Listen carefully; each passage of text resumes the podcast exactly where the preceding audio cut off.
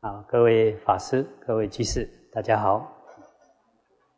啊，今天跟大家分享一则佛典故事。这故事出自《大庄严论经》，在大正藏第四册二九二页下栏到二九三页中栏。贪求财物供养，会扰乱修道。当名闻利养被断绝的时候，要好好思维、观察自己会不会产生嗔恨心。过去曾听说有一位比丘，在一处园林中，无论是大城、小镇，乃至地方村落的人们，大家都纷纷争着要供养这位比丘，引起了其他出家人的嫉妒。因而对这位比丘加以毁谤。这位比丘的弟子听到了这些毁谤，便向他的师父说：“师父，师父，某某比丘毁谤师父上人哦。”当这位师父听了这些毁谤之后，不但没有生气，反而请毁谤的人到寺院来，用好话劝导他。安慰他，还把上好的衣服赠送给诽谤自己的人。弟子们看到这种情形，便对师父说：“这个诽谤师父的人是我们的冤家，为什么师父却安慰劝导他，还把上好的衣服送给他呢？”师父回答说：“这位诽谤的人对我有恩。”所以应当供养。接着说了一段寄颂，大意如下：就好像冰雹伤害稻谷，这时如果有人能帮忙阻挡冰雹，农田的主人一定非常高兴，自然要以财物、好布料来回报他。名闻利养就像冰雹一样，会损害。我的功德田，而这个人诽谤我，正好可以减少他人对我的财物供养。诽谤我的人，就像是后代我的好朋友，不能称他为冤家。他为我遮挡名闻利养的冰雹，我应当报答他的恩德。冰雹带来的损害，只是一生。一世，但是名文利养带来的伤害却是多生多世。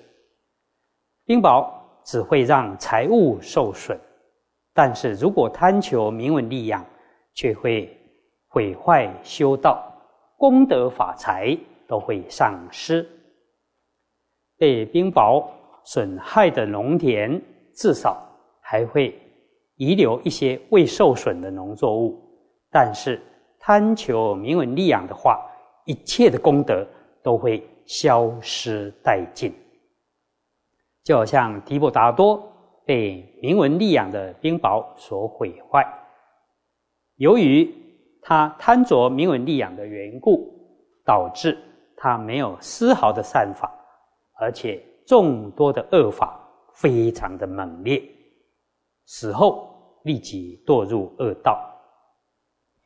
明文利养所带来的祸害，胜过于猛火，也远远超过剧毒、狮子及豺狼虎豹。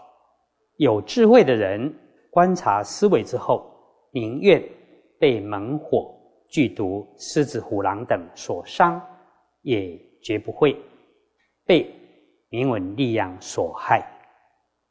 愚痴的人贪着明文利养，不能看见。他的过患，贪求名闻利养，会使人远离圣道，善行毁灭而无法升起。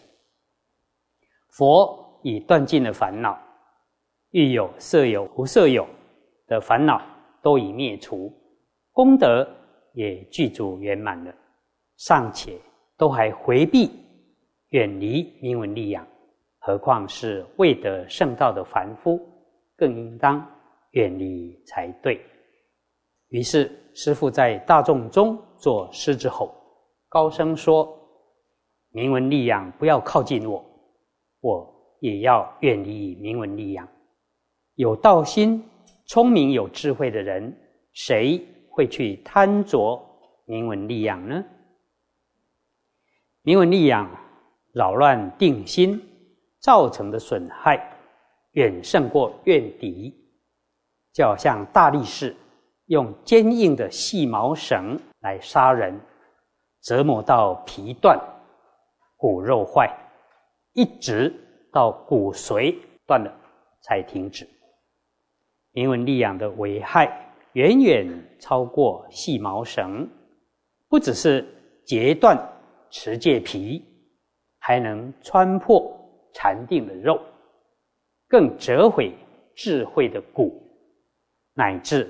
毁灭善心的髓，就像是无知的婴孩抓住火苗，想要往嘴里塞；又像是鱼吞了钓钩，也如鸟被罗网所覆盖，各种野兽堕入陷阱之中。这都是由于贪求美味的缘故。比丘贪着名闻利养。和这些无知的婴孩、禽兽又有什么不同呢？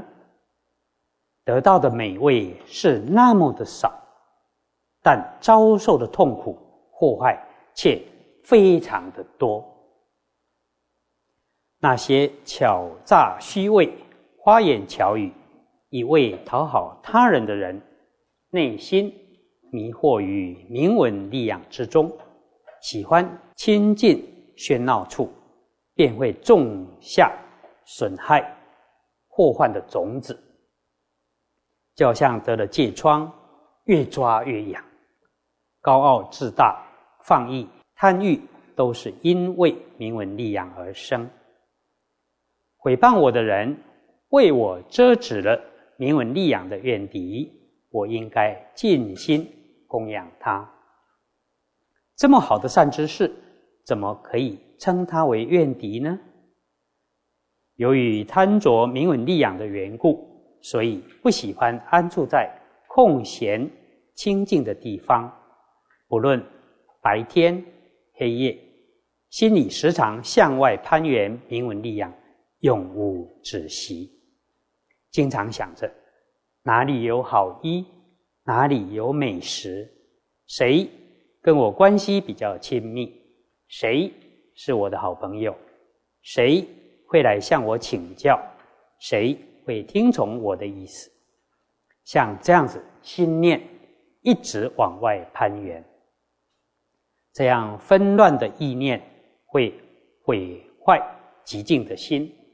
不喜欢安住在清净的地方，常常喜欢待在热闹的人群中，都是由于利养的缘故而。毁坏极静的心，不好要极静禅定法，因为舍弃极静禅定，它既不名为比丘，也不名为白衣。为什么说这个人外貌像比丘，但不名为真正的比丘呢？如佛藏经说，有一个譬喻，就像蝙蝠。当有人要捕捉鸟的时候，它却躲入洞穴中，说：“我有牙齿，我是老鼠。”蝙蝠又被称为飞鼠啊，啊，形状像老鼠。但是当有人要捕捉老鼠的时候，它却飞到天空，说：“我有翅膀，我跟鸟一样。”其实。他并没有大鸟之用，身体臭秽不堪，只爱好躲在阴暗的地方。破戒的比丘也是一样，外貌虽然是出家人的样子，但犯了戒，没有向大众忏悔，也没有在社会中利益众生，这样的人既不名为比丘。也不名为白衣，就像烧尸体之后剩下的木头一点用处也没有。啊，以上这则故事值得我们反省啊。有一句话说：“道心之中有衣食，衣食之中无道心。”如果一位有道心的人，不用担心啊会没有饭吃而死亡。但是如果整天汲汲于贪求美衣好食啊，这样的人啊，道心。会慢慢慢慢的丧失。今天以这则故事与大家共勉。